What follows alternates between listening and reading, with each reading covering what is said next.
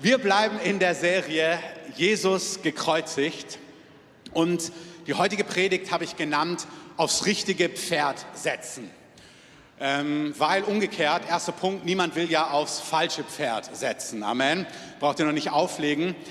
Das Bild, an was ich gedacht habe, also Pferdewetten machen die wenigsten von uns, das, also denke ich zumindest, dass du nicht aufs falsche Pferd setzt. Aber ich habe an so Hütchenspieler gedacht, machst du natürlich auch nicht, aber die kennst du vielleicht. Ich meine, das ist wirklich für mich ein so interessantes Phänomen, dass ich es wirklich nie rausfinde, wenn ich dazu gucke. Ich denke immer, kennt ihr die, die an der Straße liegen mit den Hütchen und dann gucken sie irgendwo, wo der Ball ist und machen hin und her. Und dann sollst du Geld investieren, deine 50 Euro. Und wenn du weißt, wo dann die Kugel drunter ist, kriegst du sie. Keine Sorge, ich habe noch nie 50 Euro investiert. Ähm, bin ja nicht blöd, aber ich gucke immer und denke, boah, ich krieg's raus. Ich krieg's nie raus. Selbst wenn ich parallel in Sprachen bete, ich finde nie heraus, wo das Kügelchen ist. Und Leute, wenn ihr euch immer wundert über die, die doch das ganze Geld gewinnen, die sind Teil von dem Team, die werden nämlich bezahlt. Das ist nämlich alles Fake. Ähm, also wenn ihr das kennt, keiner von uns möchte aufs falsche Pferd setzen. Wir wollen im Leben aufs richtige Pferd setzen. Du willst nicht in die falschen Aktien investieren, du willst nicht in die falschen Freundschaften investieren, du willst nicht in die falsche Partnerschaft investieren. Wir wollen in die Dinge hinein investieren. Zeit, Herz, Geld, Leidenschaft, Kraft, die wirklich wert sind und die einen Unterschied machen. Amen. Wenn man so reinschaut, so erfolgreiche Menschen, jetzt mal egal was erfolgreich ist, egal ob das Leute sind, die im Immobilienbereich erfolgreich sind, Familie, Künstler, Tänzer, Filmemacher, Influencer, haben das gehört, Creators Hub, egal ob es Evangelisten sind, Gemeindegründer. Ich finde es super inspirierend, wenn du merkst, jemand ist gut in dem, was er tut. Amen jetzt in der Fastenwoche diese Starköche, die tolle Essen kreieren und denkst, Mann, sieht das alles lecker aus. Und nach der Fastenzeit schmeckt sogar Weißbrot mit Butter schon gut. Aber es ist wunderbar, wenn Leute etwas exzellent können und dann möchtest du gern wissen, ja, was ist der Unterschied? Was macht es aus? What is the secret sauce? Was ist das Detail? Und dann gibt es YouTube-Clips und Videos und Bücher und Seminare, die fünf Tipps, wie du der beste Immobilienmakler ever wirst oder die drei Tipps zur Gemeindegründung oder dieses oder jenes. Und wir, unser Ziel ist es ja, dem Meister nachzueifern. Amen. Also du darfst auch der beste Immobilienverkäufer werden, du darfst auch im sozialen Bereich die Beste werden oder du darfst die beste CEO, ähm, Geschäftsführerin ever werden, was auch immer. Aber ganz übergeordnet ist das Wichtigste in unserem Leben, wir wollen werden wie der Meister. Und wir wollen schauen, okay, warum ist er so gut in dem, was er tut? Und vor allem, was sieht er denn als wirklich wichtig an? Also nicht nur, wie werden wir gut in dem, was wirklich wichtig ist, sondern auch, was ist eigentlich in seinen Augen wirklich wichtig und was macht wirklich einen Unterschied. Ich habe aufgeschrieben, Jesus, das ist den meisten von uns klar, ist Gott. Und Gott sagt das Wort Gottes, ist die Liebe. Also wenn unser Ziel ist zu werden wie der Meister, wie Jesus, und Gott von sich sagt, ich bin die Liebe, dann ist es, und das seht ihr auf der ersten Folie, unser Ziel ist es, zu lieben, so wie Jesus geliebt hat. Manche von euch ist das völlig klar und man kann sagen, ja, kenne ich, so wie Jesus gekreuzigt, kenne ich. Wenn du zeitlang Christ bist, dann weißt du, ja, ja, habe ich schon gehört. Lass uns mal so die wichtigen Dinge anschauen, so die, gib mir was Neues. Was Neues ist nicht immer besser. Mir geht es so richtig darum, dass wir manchmal so haschen nach der neuesten Erkenntnis, der neuesten Einsicht, dem neuesten diesem und jenem und dabei bei diesem Haschen manchmal es wirklich ein Haschen nach Wind ist und wir auch als Christen, indem wir Jesus nachfolgen, doch aufs falsche Pferd setzen. Jesus ist Gott und Gott ist die Liebe. Und wenn wir werden wollen wie unser Meister und so exzellent werden wollen wie unser Meister in den Dingen, wo er gut ist, dann ist das, was ihn wirklich ausmacht, ist, Gott ist die Liebe, Jesus ist Liebe und wir sind gerufen zu lieben, so wie er geliebt hat. Amen. Das Amen darf an dieser Stelle eindeutig lauter sein. Ähm, in Marzahn war es bestimmt laut, weiß ich nicht, aber es ist wirklich, das ist unser Ziel. Genau, jetzt kann ich so immer ein Battle machen, naja, meine ich. Ähm, weißt du, eines Tages, wenn wir so vor dem Herrn stehen, auch hier, es geht nicht darum, dass du das intellektuell ergreifst, sondern so innerlich. Scan mal dein Leben, dein Alltag. Die Frage wird nicht sein, hey, wie viele Immobilien hast du dann verkauft? Wie erfolgreich warst du im Business? Obwohl an der Sache an sich nichts falsch ist. Die Frage wird auch nicht sein, wie viele Bücher hast du gelesen, wie viele Professor, Doktor, Doktortitel hast du. Ist nichts zwingend falsch dran, intellektuell gebildet zu sein, aber es ist nicht ganz so wichtig am Ende der Tage. Wie viele Follower hast du, wie viele Straßeneinsätze hast du gemacht, wie gut hast du dich bei deinen Gehaltsverhandlungen durchgesetzt, wie viele Länder hast du in deinem Reisedienst besucht. Also finde ich immer, ja, ist nicht falsch, darfst gerne viele reisen oder als Tourist, was hast du alles gesehen? Hey, God bless you, reise viel, erzähl überall vor Jesus, das ist alles in Ordnung. Das ist alles nicht falsch, aber es ist echt nicht wirklich wichtig. Wie viele gute Schnäppchen hast du gemacht? Wie viele Make-up-Tricks kennst du? Wie gut kannst du erklären, dass vegane Ernährung besser ist? Können wir auch drüber streiten, aber ist nicht ganz so wichtig. Wie viele Demos hast du besucht? Wie viele Petitionen hast du unterschrieben? Also all die Dinge, wo du dich engagiert hast, auch in der Gesellschaft, das ist wunderbar aber am Ende der Tage vielleicht nicht das aller, aller, aller Wichtigste.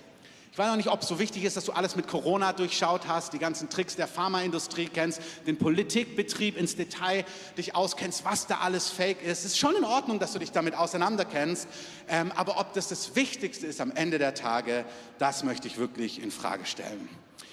Für alles, die, die wir auch so fromm sind, gibt es eine Stelle, die finde ich ganz schön herausfordernd die schreibt Paulus im 1. Korintherbrief 13. Und wir schauen uns nicht an, was die Liebe ist, sondern wir schauen uns an, was er davor sagt über die Liebe. Und das lesen wir mal gemeinsam.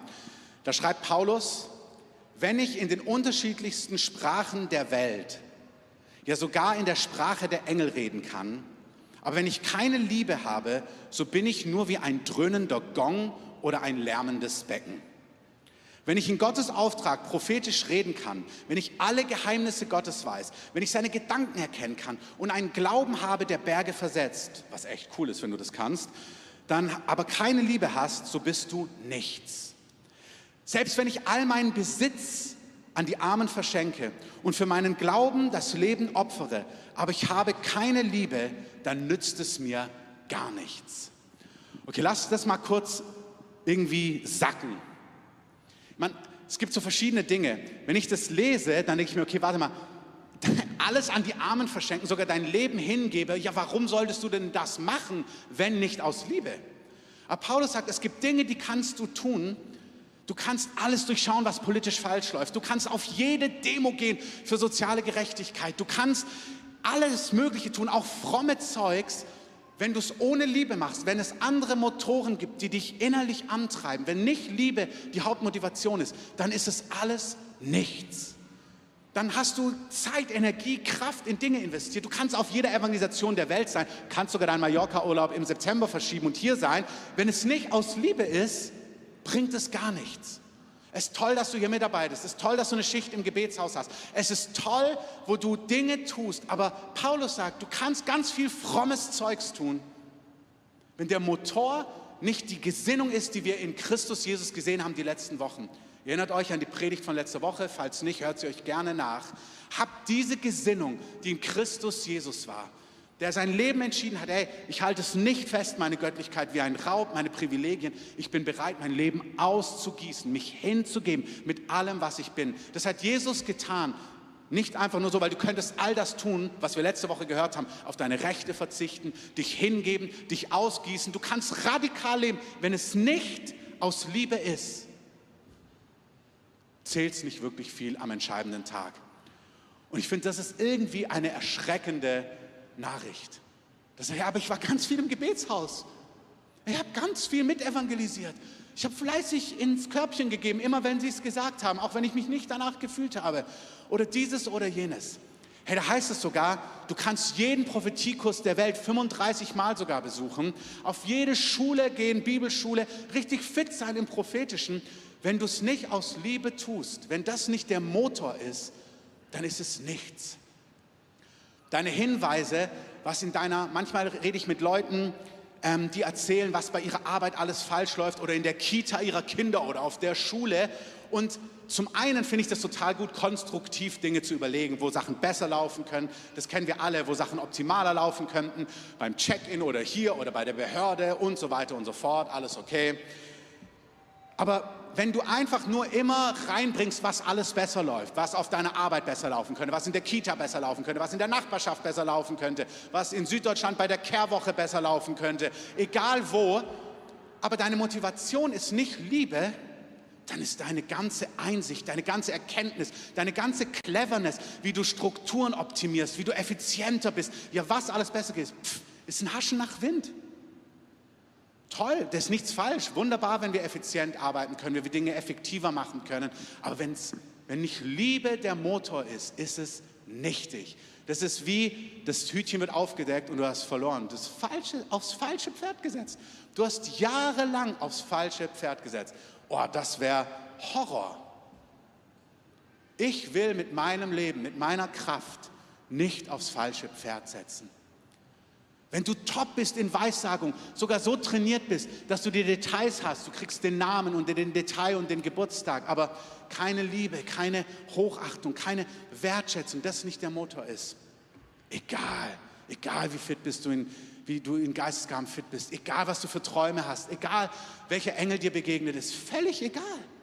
Ist völlig gleichgültig, macht überhaupt keinen Unterschied, ist ein Haschen nach Wind. Du kannst sogar ein dröhnender Gong sein. Manche Leute wissen so viel, aber sie haben keine Liebe. Ihr seid wie dröhnende Gongs. Eure Posts sind wie dröhnende Gongs. Es ist nichtig, es nervt nur. Das ist, was er sagt. Es macht gar keinen Unterschied. Hey, das, was wir tragen sollen, das, zu was Gott uns einlädt, ist ein Leben von Liebe. Das sage ich nicht dir, das sage ich mir. Ich lese es, oh wow, du kannst Gemeinde bauen, dein ganzes Leben. Wenn es nicht aus Liebe ist, ist egal, du kannst alles optimieren, einen tollen Event strukturieren. Wenn es nicht Liebe ist, wenn das nicht der Motor ist, ist es nichts. Puh, okay. Was könnte der Motor sein? Paulus sagt, wenn du dein Leben gibst, den ganzen Armen, aber es nicht aus Liebe ist, nützt es dir gar nichts. Was könnte der Motor sein? Ich habe mal ein paar Sachen aufgeschrieben. Der Motor könnte sein, dass du Dinge tust, einfach nur, dass Leute dich bewundern. Weißt du, du willst sie gar nicht mit prophetischen, weißt du, wie, wie ermutigend präzise prophetische Worte sind? Weißt du, wie stark das ist? Ich weiß von einer Person, ähm, der, der hat jemanden in USA im Café, also hier so eine von diesen großen Kaffeeketten, die mit S starten und Kaffee, äh, egal, ähm, enden, jemand angequatscht, der war ähm, ich, Schauspieler in Hollywood, bekannt. Und er sieht diesen Typ in diesem Café und er hört den Heiligen Geist sagen, sag ihm, dass beide Zeitungsartikel in seiner obersten Schublade Lüge sind. Das ist das Wort der Erkenntnis, was er bekommt. Das ist ja mal präzise. Das ist right on. Also hoffentlich zumindest, aber es war right on. Ich erzähle euch gleich die Geschichte. Er geht zu diesem Schauspieler, der bekannt ist, und sagt, sorry, ich bin Christ und manchmal spricht Gott zu mir. Äh, das zieht übrigens, kannst du total machen, keine Sorge, unser Land ist offen, Amen. Und dann sagt er zu ihm, hey, ich empfinde, dass Jesus dir sagt, die beiden Zeitungsartikel in deiner obersten Schublade sind beide Lüge. Und der Typ bricht in Tränen aus, in dem Café vor allem. Und dann, nachdem er sich gefasst hat, erzählt er ihm die Geschichte und er sagt, weißt du, mein Vater war auch Schauspieler, wusste er, weil sein Vater war ein bekannter Schauspieler. Sein Vater ist vor Jahren beim Dreh am Set umgekommen, weil eine Waffe aus Versehen richtig geladen war. Also nicht das, was vor zwei, drei Jahren war, da gab es auch so eine Situation, sondern in den 90ern schon. Da die Waffe war geladen und er ist am Set erschossen worden. Und die Presse hat spekuliert, dass es ein fingierter Selbstmord war. Also dass sein Vater sich umgebracht hat. Und seine Mutter hat, es, hat ihm immer gesagt, hör zu, das war kein Selbstmord. Dein Vater ist nicht einfach abgehauen. Und das war so ein Kampf. Wieso ist mein Vater einfach abgehauen? Warum hat sein, mein Vater einfach sein Leben genommen? Wieso hat mein Vater mich einfach allein gelassen? Und seine Mutter hat gesagt, dein Vater hat sich nicht das Leben genommen. Das war ein Unfall. Aber in seiner obersten Schublade war so eine große Abhandlung in der Zeitung, die mit ihren Argumenten ganz klar dargelegt hat, dass es Selbstmord war.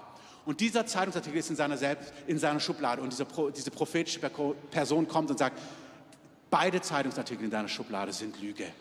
Ey, das ist so tief, dass so, komm, da können wir dem Herrn schon mal einen Applaus geben. Das ist genau die richtige Reaktion.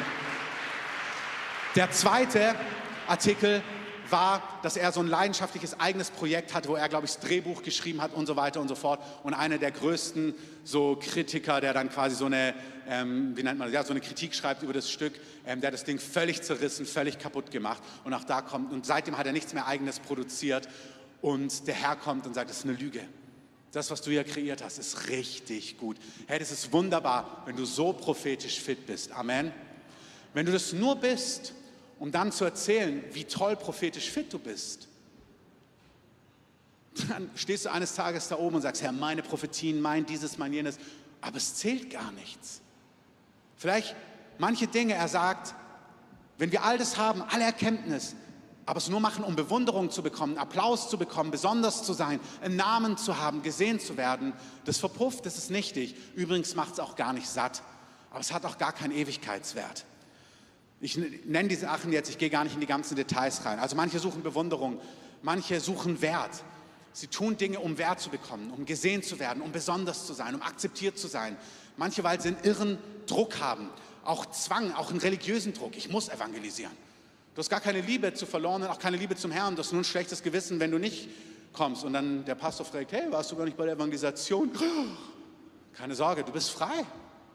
Du machst die Dinge nicht für Menschen. Du machst die Dinge, wenn für Gott, vor Gott, aus Liebe zu Gott und zu Menschen. Amen. Amen, Amen, Christoph. Ähm, manche auch, ja, das macht man halt so. Ist egal. Das ist nicht nur die geistlichen Dinge, es sind die ganz persönlichen Dinge in Beziehungen, in Freundschaften, in deiner Ehe? Machst du die Dinge, weil du Angst hast, dass wenn du sie nicht machst, dass du Ärger bekommst? Oh, wenn ich es nicht mache, gibt es nur Stress. Dann machst du etwas, es gibt ja so Konstellationen, wo es für den einen bewegend ist oder für die andere bewegend ist, wenn man was vergisst oder etwas nicht tut. Und du hast ja angehört, ach, ich mache die Sachen einfach, dann gibt es keine Diskussion, dann gibt es keinen Stress. Und am Ende war es noch nicht mal Liebe, es hat noch nicht mal was gebracht, es hat noch nicht mal Lohn gebracht. Es haben wir nur gemacht, um Stress zu vermeiden, um keinen Streit zu haben, Hey, es gibt einen höheren Weg. Wir dürfen die Dinge aus Liebe tun. Amen. Schlechtes Gewissen, Werksgerechtigkeit, um sich Gottes Liebe zu verdienen, um in den Himmel zu kommen. Hey, du kommst in den Himmel, weil Jesus für dich gestorben ist, weil er auferstanden ist, weil er dich liebt und weil er dir Vergebung schenkt. Amen. Du kommst nicht in den, in den Himmel aufgrund von guten Dingen, wo du performst und wo du versuchst, Dinge zu tun. Wenn ich keine Liebe habe, dann nützt es mir gar nichts. Versteht mich richtig, vieles von dem, was ich sage, was ich beschreibe, da ist gar nichts falsch dran dass wir Dinge tun, egal ob es in unserem Berufsleben ist, egal ob wir Dinge effizienter machen, egal ob wir Dinge durchschauen in der Politik oder der Waffenindustrie oder der Pharmaindustrie, egal ob du Dinge optimieren möchtest, egal ob das ein geistlicher Hunger ist, wo du Dinge mitmachst, egal wo du Menschen liebst das, äh, oder wo du dich Menschen hingibst, auf sie achtest, das ist alles gut, aber das Innerste, was uns antreiben soll und antreiben darf und motivieren darf, das soll die Liebe sein. Amen. Wenn ihr mitlesen wollt, wie immer, das Skript ist bei uns in der App zu finden oder auch unter dem YouTube-Video, wenn ihr im Livestream dabei seid, da könnt ihr einfach mitlesen, die Bibel stellen und auch die Punkte. Zweiter Punkt, ganz kurz. Ähm, also 1. Korinther 13, was die Liebe ist, dürft ihr mal gerne zu Hause nachlesen. Das ist eine wunderbare Beschreibung. Ich möchte heute ganz kurz, ich möchte diesem Philipperbrief bleiben, wo wir die letzten Wochen schon sind. Ich liebe das, was Paulus sagt. Also jetzt haltet mal kurz inne. Also wir sollen die Dinge, die wir tun, aus Liebe tun. Und jetzt gibt es Leute unter uns, so mit Appellohr, okay, alles klar, dann aus Liebe tun. Dann mache ich alles, was ich jetzt tue, aus Liebe. Alles klar, alles klar, jetzt habe ich es, aus Liebe. Ähm, ist aber gar nicht so einfach. Also jetzt kommen wir so in unser Leben mit Jesus, wie Nachfolge wirklich aussieht. Und das ist das Schöne am Christsein. Du bist nicht gerufen, die Dinge zu tun und zu produzieren und irgendwo rauszuquetschen, obwohl du sie gar nicht hast. Amen.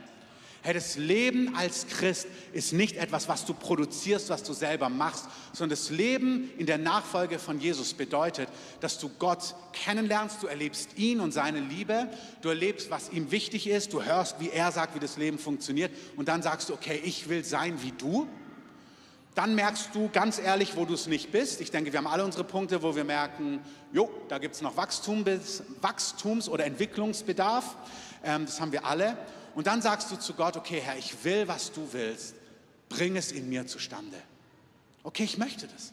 Ich möchte die Dinge aus Liebe tun. Ich möchte, dass das der Motor ist, der mich antreibt. Wie gesagt, man muss Liebe nicht immer fühlen. Es muss sich nicht immer glorreich anfühlen, dass es Liebe ist. Amen muss nicht immer alles, uh, rosarot, ich bin so leidenschaftlich. Natürlich möchte ich nochmal aufstehen und alles für dich holen im Keller, obwohl du jetzt, äh, was auch immer. Du musst nicht alles fühlen, um zu lieben. Liebe ist eine Entscheidung und wunderbar, es ist auch ein Gefühl, aber es ist nicht nur ein Gefühl. Paulus hat es total verstanden und er lässt uns wissen, dass Gott in uns, Gott lässt in dir die Dinge zustande bringen, die vor ihm wohlgefällig sind. Also das, was Gott wichtig ist, das bringt er in dir zustande, wenn du Ja sagst. Amen. Findet das irgendjemand entlastend? Ich finde es unglaublich entlastend. Weil Gott will nicht, dass du da oben stehst und sagst, ja, sorry, falsch performt, aufs falsche Pferd gesetzt. Sondern er sagt, guck mal, das ist der Weg, hast du Bock drauf? Yes. Willst du es? Ja. Brauchst du meine Hilfe? Absolut. Ähm, wirklich, das ist, die Nachfolge ist, er bringt in dir zustande, was vor ihm wohlgefällig ist. Amen. Wenn ihr in Philippa 1 lest, dann sagt er, der, der in dir das gute Werk begonnen hat, hey, du hast gar nicht den, We den Weg begonnen. Du hättest ihn gar nicht gefunden, wenn er dich nicht gezogen hätte. Er zieht uns. Amen. Gott sei es gedankt, hast du Ja gesagt zu Jesus oder sagst heute Ja zu Jesus oder bald. Amen. Aber er hat das Werk begonnen und er hat nicht es angefangen und so und jetzt sagt er so und jetzt machen wir fertig. Good luck. Ähm, sondern er sagt, er hat es begonnen und er wird das gute Werk in uns auch vollenden. Amen. Oh, da kann man sich richtig reinlegen und drin baden. Wirklich, er hat es begonnen, er wird es auch vollenden. Und ein Aspekt, wie er es vollendet, das ist so wichtig, weil es zutiefst geistlich ist, von was wir sprechen. Gott tut es, indem geistliche Realitäten hereinbrechen. Die entscheidenden Dinge in unserem Leben tut er und alles, was er tut, hat von unserer Seite immer mit Gebet zu tun. Ist nicht mein Hauptpunkt, ist nur ein Hinweis. Deswegen sagt Paulus, ihr könnt es hinter mir lesen, Philippa 1. Er sagt, Gott ist mein Zeuge, wie ich mich euch, wie ich mich nach euch allen sehne mit der herzlichen Liebe von Jesus. Hey, lass mal kurz nur diesen Satz stehen, bitte. Nicht weiterlesen. Nicht weiterlesen. Ähm, ich habe es gesehen. Nein. Dieser Satz allein, Gemeindegründer, wenn du liest, wie viel Verrat Paulus erlebt hat, wie viel Widerstand, wie viel Verfolgung, er schreibt den Brief aus dem Gefängnis. Wenn du mal ein paar Jahre im Dienst bist, dass Paulus nach Jahren im Dienst mit allen Herausforderungen, mit allen Mühen, mit allen Enttäuschungen, mit allen Widerständen, mit allen vermeintlichen Niederlagen sagt zur Gemeinde, ich kenne einen Pastor, der hat ähm, vor Jahren in Deutschland, der reist so mit dieser Vaterherzbewegung durchs Land und der hat gesagt, nach so ein paar Jahren, ein paar Jahrzehnten Dienst hatte er eine Schafallergie. Also er kommt seine Gemeinde nicht mehr sehen. Also nicht, du warst das Schaf, also nicht er hat einfach gesagt, oh, ich kann nicht mehr, ihr, ihr, nervt mich alle, hat er gesagt, nicht ich. Ähm, Paulus sagt, ich sehne mich mit herzlicher Liebe nach euch. Ich liebe euch. Und nicht nur ich liebe euch so theoretisch, weil wir sollen lieben, wir sollen sogar unsere Feinde lieben. Paulus sagt, ich habe herzliche Liebe. Wirklich, mein Innerstes liebt euch. Ich brenne für euch. Oh, das ist so stark. Vers 8, 9, 8. 9. Und um dieses bete ich, das ist jetzt das Entscheidende. Ich bete darum, dass eure und meine Liebe noch mehr und mehr überreich werde in Erkenntnis und aller Einsicht. Vers 10 ist mein Highlight. Damit ihr prüft, woraus, worauf es ankommt und was den Unterschied macht, damit ihr lauter und unanstößig seid auf den Tag Christi. Kann man weiterlesen, ist jetzt aber nicht wichtig. Mein Punkt ist, Paulus sagt, durch Gebet sollt ihr erkennen, was den Unterschied macht. Also ich bete, dass ihr reicher werdet in Liebe, weil Liebe ist aufs richtige Pferd setzen. Liebe macht den Unterschied. Und hey, ihr könnt es gar nicht von allein wissen. Ich bete, es ist was total Übernatürliches. Ich bete, dass ihr Einsicht bekommt, jeder einzelne von uns, was den Unterschied macht oder worauf es ankommt. Das ist genau dieses. Was macht den Unterschied? Warum ist dieser Immobilienmakler erfolgreich? Warum ist diese ähm, ähm, Geschäftsführerin so erfolgreich? Warum ist dieser Koch, dieser Restaurantbesitzer, diese Sozialarbeiterin, warum sind die so erfolgreich? Paulus sagt für den Bereich Liebe, ich bete, dass ihr übernatürliche Einsicht bekommt, was den Unterschied macht. Hey, ich ermutige dich, nicht Appellohr einfach anzufangen, sondern dass wir füreinander beten, auch für unser Haus. Herr, lehre uns lieben. Zeig uns, was den Unterschied macht. Was, ist, was sind die Kleinigkeiten manchmal, die einfach einen Unterschied machen, dass herzliche Liebe in unserem Leben zunimmt und dass das, was wir tun, einen Unterschied macht. Du sollst präzise Prophet sein. Du sollst durch Glauben Berge versetzen. Du sollst erfolgreich sein in der Effizienz und Umstrukturierung deines Unternehmens. Du sollst evangelistisch total erfolgreich sein und als Gemeindegründerin. Aber wir wollen es in Liebe und aus Liebe tun und wir wollen erkennen, was den Unterschied macht und worauf es ankommt. Amen. Können wir da mal ein lautstarkes Amen sagen? Amen. Also, damit du es verstehst, steht es hinter mir. Du sollst checken und raffen und verstehen, was den Unterschied macht. Und nächste Folie. Deswegen beten wir, dass wir das erkennen, was den Unterschied macht Und jetzt ganz wichtig, dass du es erlebst. Weißt du, wir erkennen es, weil der Heilige Geist zu uns spricht, aber das Geheimnis aus dem Wort Gottes ist die nächste Folie. Wir lieben, weil er uns zuerst geliebt hat. Weißt du, du sollst es nicht nur intellektuell ergreifen, was den Unterschied macht, sondern du sollst was schmecken in deinem Leben von Gott, nicht vor 30 Jahren, als du deine Hand gehoben und Ja gesagt hast zu Jesus, sondern du sollst was schmecken in deinem Alltag, wie Gott liebt, wie sich seine Liebe anfühlt. So präzise, so konkret, dass du merkst, boah, ist der geduldig.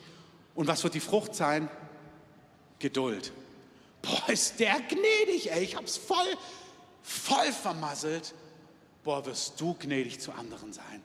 Oh, oh Herr, du bist so großzügig zu mir. Oh, du wirst so großzügig zu anderen werden.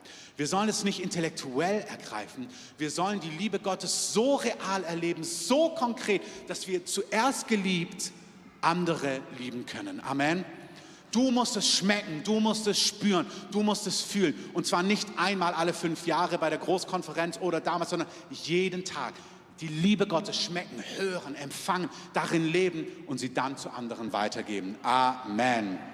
Kommen wir zum letzten Punkt. Diese Bibelstelle kannst du ein Jahr lang meditieren neben den anderen 500, die ich euch vorschlage, aber die auch.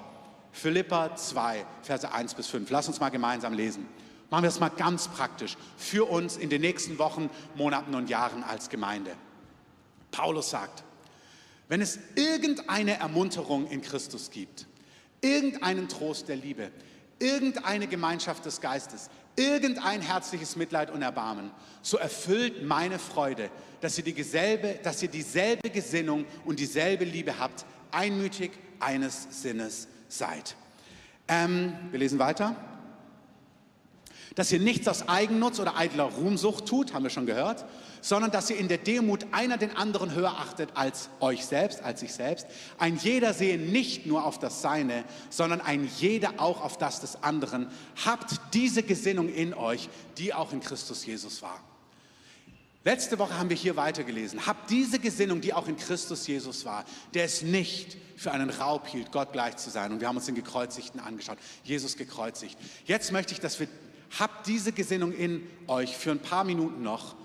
Die ersten Verse nehmen. Geh nochmal auf die erste Folie. Christus hat diese Gesinnung. Christus sucht jede mögliche Möglichkeit, dich zu ermutigen. Ich habe euch oft von unserem Lehrer erzählt. Der hat eine im Grundkurs Mathematik nach vorne gerufen, hat sie eine Gleichung an der Tafel lösen lassen. Weiß nicht mehr genau, was war. Sie schreibt und schreibt und schreibt. Wir, die wir gut in Mathe waren, ähm, nein, nur ein Scherz, ähm, haben natürlich gewusst, dass sie nicht ganz so präzise ist. Es war in einer Parallelklasse, aber sie haben es uns erzählt.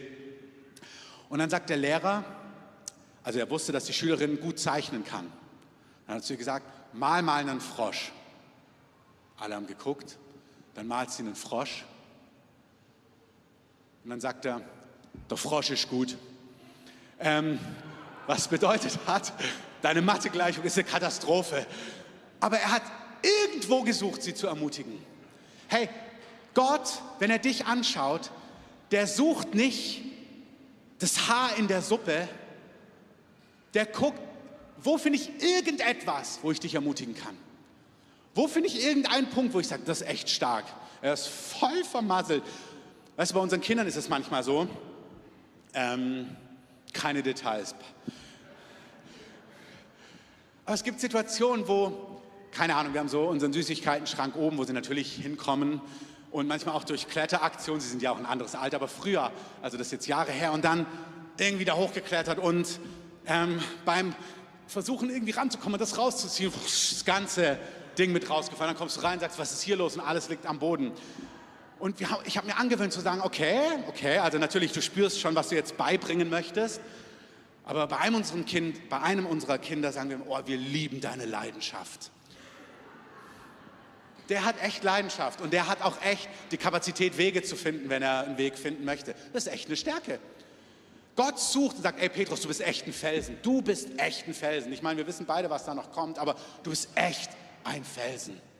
Hey, wisst ihr was? Ich wünsche mir, dass wir als Gemeinde, ich meine es jetzt noch ein bisschen andersrum, egal was, Finde Ermutigung. Hey, wenn jemand heute gut aussieht, du siehst echt toll aus. Hey, das Kleid steht dir echt gut. Und auch hier, lass uns so reine Herzen haben, dass du das auch als Mann zu einer Frau sein kannst, sagen kannst, ohne dass das Flirten drüber kommt. Also wie gesagt, da müsst ihr eine Maß. Aber hey, es gibt eine Reinheit des Herzens, wo du zu einer Frau ein Kompliment geben kannst, wo es null geflirtet ist, wo es einfach wertschätzend ist. Deswegen ist es aber auch so wichtig, dass wir reine Herzen haben, damit wir gesund, heilig, herzlich sein können und es nicht irgendwie komisch verstanden wird. Amen. Egal was, Mann, wie du Lobpreis geleitet hast, wie, wenn du redest, das ist so ermutigend, dein Kuchen ist der aller, allerbeste. Ähm, ich habe letzte Woche ähm, der Gudrun gesagt, wir lieben deine Plätzchen, kriegen wir nächste Weihnachten wieder welche. Sie sind einfach köstlich, wirklich. Ähm, egal was, finde was, lasst uns einander ermutigen, lasst uns einander wirklich im besten Sinn nicht Honig ums Maul schmieren, so das ist ja negativ gebraucht, aber lasst uns was finden, lasst uns einander beständig ermutigen. Amen. Ihr kennt ja diesen Spruch, ich habe meiner Frau ja schon bei der Hochzeit gesagt, dass ich sie liebe. Ähm, das ist zu lange her. Ermutigen, du packst das, ich glaube an dich, bleib dran. Irgendeine, irgendwas findest. Und wenn du das Gefühl hast, du findest nichts, das habe ich letzte Woche erzählt, Gott liebt es, auch bei Menschen, mit denen du kämpfst, dir die Sache zu zeigen, die du rausheben kannst, sagst, das ist toll. Wisst ihr, was mich inspiriert hat? Bill Johnson hat mal erzählt, ähm, der hat ja auch viele Widersacher, Leute, die das, was sie machen, nicht cool finden und die schreiben dann öffentlich, warum das alles gottlos ist und so. Und hatte sich mal so ein Magazin durchgeblättert, wo so eine Abhandlung war, wo ähm, genau er, sein Dienst und alles zerrissen worden ist. Und dann hat er gesagt, das hat ihn so getroffen, hat Gott gesagt, wie soll ich damit umgehen? Und dann hat er, hat er gesagt, er hat sich zur Gewohnheit gemacht, dass er auf dieser Seite bleibt von diesem Widersacher, bis er Gottes Herz für ihn spürt. Nicht Rache, sondern bis er Gottes Erbarmen spürt. Und wenn er es spürt, dann betet er für seine Familie, für seine Kinder, für Gesundheit, für Versorgung, für Gnade. Wow! Habt diese Gesinnung in euch. Nicht, und hier ist mein Rache-Video. Das machen alle. Das ist so billig. Wir sind gerufen zu werden wie der Meister. Habt diese Gesinnung in euch. Egal wo, findet Ermutigung. Entweder weil man es sieht oder wartet, bis der Herr es euch zeigt. Gerade in herausfordernden Beziehungen. Amen. Ich kann gar nicht in die ganzen Details gehen, weil die Zeit fast vorbei ist. Aber wir nehmen den nächsten Punkt noch. Irgendeinen Trost der Liebe. Ich möchte was zu Trost sagen. Manchmal wissen wir, dass es Leuten schlecht geht. Wir wissen es, wir sehen es, manchmal weißt du es, manchmal siehst du es, manchmal erzählt es dir ihr Blick oder ihre Geste. Und manchmal will man dann einfach vorbeigehen oder weggehen oder merken, uh, das ist viel zu groß, viel zu riesig, ich weiß gar nicht, was ich tun soll. Er sagt, irgendeinen Trost der Liebe. Gib weiter, was du hast. Vielleicht ist es ein Blick, was sagt, ey, ich fühle mit dir. Oder eine Geste der Umarmung. Oder ein Wort oder was auch immer. Ich hatte vor Jahren eine super herausfordernde Zeit. Und an meinem Geburtstag klingelt es plötzlich und dann stehen Marion und Julia vor meiner Haustür, sind rausgefahren, 40 Minuten oder was, aus Berlin und bringen mir einen Kuchen. Einfach einen Kuchen gebracht. Das hat mich so gesegnet. Das war so eine Wertschätzung. Es war einfach eine Geste, das, was Sie haben. Einfach zu sagen, hey, wir haben dich lieb, tausend Dank. Ein Trost der Liebe, was auch immer. Manchmal haben wir das Gefühl, boah, ich habe nur eine Geste, ich habe nur einen Blick. Besser als gar nichts. Manchmal ist das Kleine besser als gar nichts. Vielleicht kannst du nicht die ganze Situation lösen, nicht das ganze Ding aufräumen, musst du gar nicht. Aber ein bisschen ist besser als gar nichts. Amen. Habt Blicke füreinander. Ich möchte es nochmal sagen. Ich danke euch, wenn ihr mich hier irgendwo seht, dass ihr mir immer Hallo sagt. Wunderbar. Ich rede ganz oft mit Leuten, sagt denen doch auch Hallo. Die sind nicht unsichtbar irgendeine Gemeinschaft des Geistes, irgendein herzliches Mitleid und Erbarmen. Die Band kann nach vorne kommen. Jesus hatte herzliches Mitleid und Erbarmen. Ich liebe das. Jesus hat so viele Wunder gewirkt. Diese Bibelstelle ist für manche heute so ein prophetisches Wort. Der durch, der durch Liebe wirksame Glaube. Manche, ihr habt, ihr habt so Glauben, dass Gott die Toten auferwecken kann. Ihr habt so Glauben, dass Gott Kranke heilen kann. Und Gott möchte Liebe hinzufügen, eine Barmherzigkeit, dass die Not der Person wirklich gelindert wird. Nicht nur Zeichen und Wunder, oh, ich liebe Zeichen und Wunder, ich liebe einfach auch Abenteuer, Action, Bam, Dämonen fahren aus, Kraft Gottes, ich liebe es, Amen, wirklich. Aber dieser Motor von Barmherzigkeit und Liebe, Jesus hat Liebe, Mitleid und Erbarmen gehabt. Und als Lazarus gestorben ist, weinte er um seinen Freund. Als die Frau mit ihrem toten Sohn rauskommt, weint er mit. Er spürt die Liebe Gottes. Und diese Liebe Gottes hat in ihm Kraft geboren, um das Wundersame, das Übernatürliche zu wirken. Er hatte Liebe für die Verlorenen. Gott will, dass wir Liebe für die Verlorenen haben. Amen nicht eine selbstproduzierte. Der Geist Gottes will das in uns wirken. Wenn du spürst, mein Herz ist kalt, ich bin überfordert, ich hab's nicht, hey, dann ist es nicht noch eine Packung, die du bekommst heute, sondern hey, wir beten, dass du geschwemmt wirst von Liebe. Wir beten, dass du die Liebe Gottes so erlebst, dass du zuerst geliebt bist, dass du spürst, wie Gott dich liebt, damit du andere lieben kannst, dass du voller Erbarmen sein kannst für andere. Amen. Einer den anderen höher achten als sich selbst. Ich habe hier eigentlich noch ganz viele praktische Sachen reingeschrieben. Ich lese sie einfach noch vor, so eine Minute. Ich erzähle nichts dazu. Egal, ob das in Freundschaften ist, in Beziehungen, so ganz praktische Dinge. Den anderen höher achten. Ich bin müde, aber du willst noch reden. Gibt's. Ich bin genervt und voller Sorgen, aber ich suche Gott um dir Frieden und Zuversicht und Hoffnung gegeben, zu geben und gute Tage. Du musst es nicht unbedingt spüren. Es gibt auch den Raum für echt sein, aber es gibt auch einen Raum von, ich achte dich höher, ich schaue, dass ich mich manage, damit es dir gut geht. Ich möchte gern Sport machen, aber ich chill mit dir am Strand. Ich möchte das jetzt klären, aber du brauchst Pause und möchtest nicht weiterreden. Ich wünsche mir, dass du mal Initiative übernimmst, aber ich mache es doch gerne. Nicht bitter, nicht als Opfer, sondern aus Liebe. Komm, dann mache ich's. Aber auch umgekehrt. Ich lasse Sachen einfach gerne laufen, schauen wir mal, was passiert, aber ich weiß, dass es dir wichtig ist, dass ich es in die Hand nehme, also mache ich's. Für manche Paare, okay, wir schauen die Romantikkomödie statt den Actionfilm oder andersrum. Und ja, so haben wir es gestern auf dem Geburtstag gehört, du darfst von meinem Teller probieren. Wir sind gerufen, vorletzte Folie, ich liebe diesen Satz, der strahlt so viel Gesundheit aus. Nicht nur auf das Seine zu achten. Kannst du die vorletzte Folie einmal? Wir sind gerufen, nicht nur auf das Seine zu achten, sondern auch auf das des anderen. Da ist was ganz Gesundes drin. Du sollst auf das achten, was dich ausmacht. Du brauchst einen Selbstwert, du brauchst Würde, du musst wissen, wer du bist. Du musst wissen, dass du wertvoll bist, auch mit dem, was dir wichtig ist, was kostbar ist. Das ist total wichtig. Nur wenn du Würde und Wert hast und geliebt bist, kannst du es auch aus Liebe niederlegen und den anderen höher achten. Sonst machst du es aus Feigheit, aus Bitterkeit, aus Opfermentalität. Nur wer, die, nur wer dem anderen einen Punch geben könnte, könnte auch die andere Wange hinhalten. Dann ist es echte Stärke und echte Liebe. Achte auf das Deine und dann achte auch auf das des anderen. Ich habe es geschrieben. Da ist was Gesundes drin. Du musst dich kennen, achten und deine Bedürfnisse wertschätzen. Du bist wichtig und geliebt. Nur wer geliebt ist, kann lieben. Nur wer Wertgefühl hat, kann den anderen höher achten.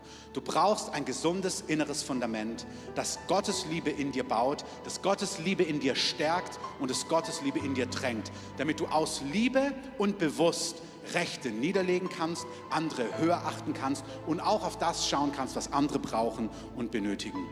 Wie gesagt, all das andere höher achten kann auch aus schlechtem Gewissen passieren, dass Menschen dich lieben, dass du was zurückbekommst, aus Bitterkeit, aus Selbstgerechtheit. Aber dann wäre es nicht dich. Wir sollen aus Liebe den anderen höher achten. Ich lade euch ein, aufzustehen. Ihr seht die letzte Folie. Ich möchte dich einladen, dass du diesen Lebensstil pflegst. Dich von Gott lieben zu lassen, zu erleben, wie viel Wert du hast, wie sehr du ihm wichtig bist. Deine Dinge sind ihm wichtig. Du hast Wert, du hast Würde, Gott hat Erkenntnis für dich. Gott hat, ist für dich. Und dass du seine Liebe erlebst, dass du geliebt andere lieben kannst. So ganz praktisch, ermutigend, trösten, Mitleid, Erbarmen, Gemeinschaft des Geistes in der Demut einer den anderen höher achten als sich selbst. Nicht nur auf das eigene schauen, im gesunden Maß ja, aber auch auf das des anderen. Und dann, und das werden wir gleich öffnen, das eine ist der Lebensstil, das andere sind Momente. Wenn wir so zusammenkommen, in Live-Groups, in Kleingruppen, im Gebetshaus, auf Konferenzen, aber auch jedem Gottesdienst, Gibt es Momente, wo du nach vorne kommen kannst, wo Gott dich so mit seiner Liebe tränken will, wo er so dein Herz trösten will, wo er dich so übernatürlich anrühren will, dass in dir was knackt, etwas heil wird und etwas neu wird. Und das möchte der Herr heute auch tun. Wir gehen jetzt in ein Lied hinein. Ihr dürft innerlich schauen, was sagt der Herr heute zu mir. Dann wollen wir beten und dann machen wir ein offizielles Ende und dann können die, die losgehen wollen, losgehen und die anderen können zum Gebet nach vorne kommen. Aber erstmal wollen wir gemeinsam singen.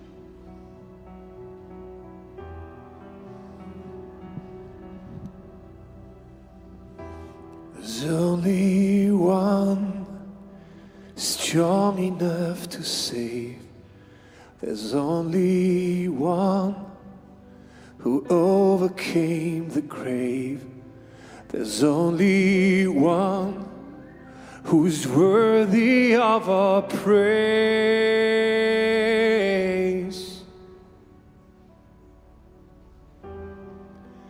In his hands, the keys of death and hell, and in his name, a power that can heal, and by his blood, our sins are washed away. His name is Jesus. His name is Jesus. His name is wonderful counselor, almighty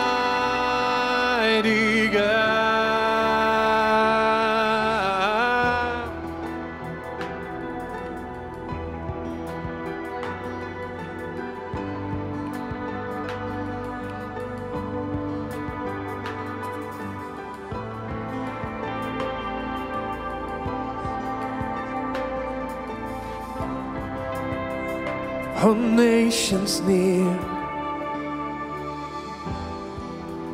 nations near, glorify the Lord. All the earth,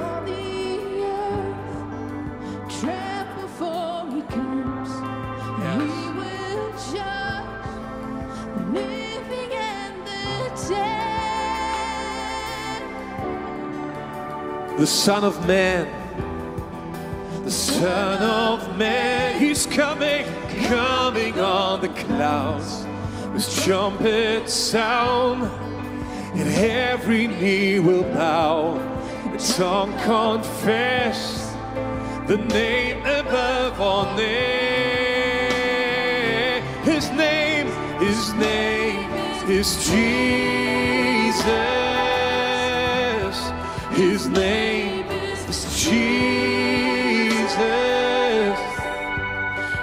name is wonderful. Yes. It is Jesus. His name is Jesus.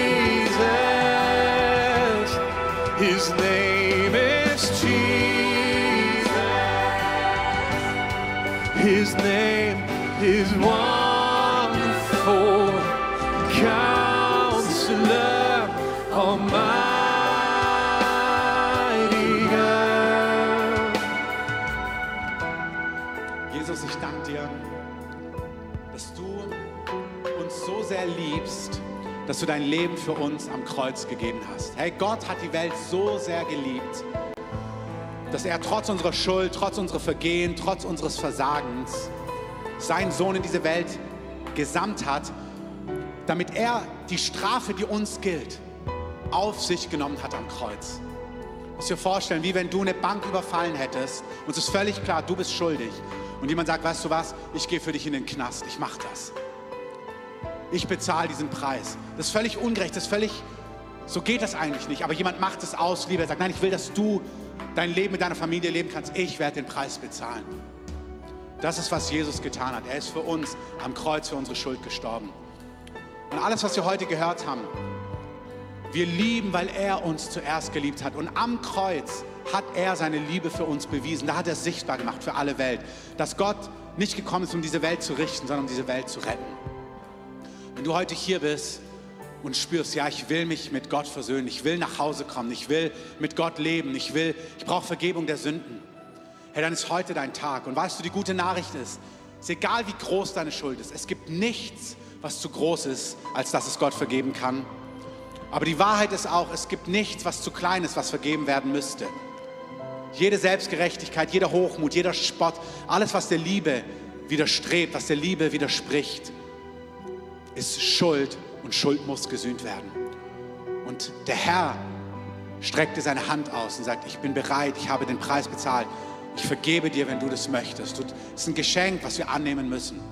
Und wenn du hier bist heute und, und merkst, ja, das will ich, ich brauche Vergebung der Schuld, dann heb doch einfach mal deine Hand nach oben. Einfach schön, dass ich sehen kann. Vielen Dank. Wenn noch jemand da ist, streck einfach deine Hand aus. Dankeschön. Wenn noch, haltet sie, lasst sie gerade oben. Wenn noch jemand da ist, können Sie gerne hochstrecken, dass ich Sie sehe. Keine Sorgen haben. Ich möchte einfach, dass wir dann gemeinsam beten. Da, da. Vielen Dank. Vielen Dank. Einfach Personen, die diese Entscheidung noch nie getroffen haben, dann streckt eure Hand nach oben. Dankeschön. Die Bibel sagt, und das ist wunderbar, es ist nicht kompliziert, sich mit Gott zu versöhnen, wenn wir das in dem Herzen glauben, dass er für uns gestorben und auferstanden ist. Und wenn wir das mit unserem Mund bekennen und sagen, ja, du sollst mein Herr sein, dann werden wir gerettet werden. Du musst keine, du musst es nicht einkaufen, du musst keine Pilgerreisen machen, du musst nicht dieses und jenes, sondern du glaubst es, du sagst, ich will das, ich brauche das und du sprichst es aus. Und das wollen wir jetzt für einen Augenblick tun. Wir wollen gemeinsam beten. Alle auch die, das schon in ihrer Geschichte gebetet haben, wir beten alle zusammen, um es denen einfach zu machen, die es heute das erste Mal beten. Und wir weihen Gott einfach unser Leben. Lass uns gemeinsam beten. Jesus, danke, dass du für mich gestorben bist. Danke, dass du für mich ans Kreuz gegangen bist. Danke, dass du für mich am Kreuz geblieben bist. Danke, dass du für mich ins Totenreich gegangen bist. Danke, dass du die Strafe auf dich genommen hast. Ich nehme dieses Geschenk an. Herr, vergib mir meine Schuld. Mach mein Leben neu. Schenke mir einen Neuanfang. Schenke mir ein neues Leben. Ich will dir nachfolgen. Ich will auf deinen Wegen gehen. Zeig mir alles, was dir wichtig ist. Ich glaube, dass du der Sohn Gottes bist. Und ich glaube, dass du lebst. Ab heute will ich zu dir gehören. Erbarme dich meiner. Amen. Ja, lass uns diesem Retter Jesus mal einen Applaus geben, der Menschen rettet. Jesus, wir rühmen dich. Ich bitte das ganze Ministry-Team, alle, die heute mitbeten können, nach vorne zu kommen. Wenn es geht, recht zügig euch ein Schild zu nehmen. Wenn du dieses Gebet gerade gebetet hast zum ersten Mal, hey, dann tu einfach einen zweiten Schritt. Komm hier nach vorne an diese Säule.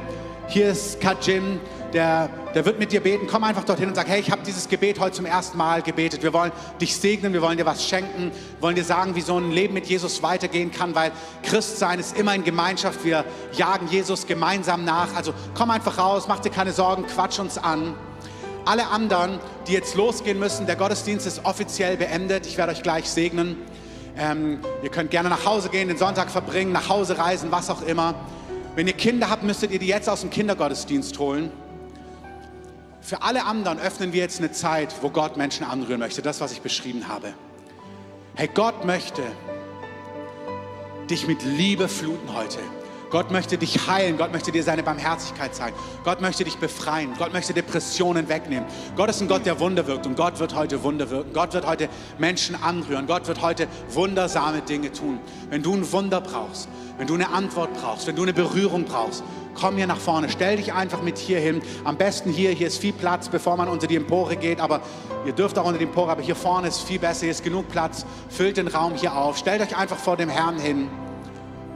Und wir gehen jetzt in ein Lied rein.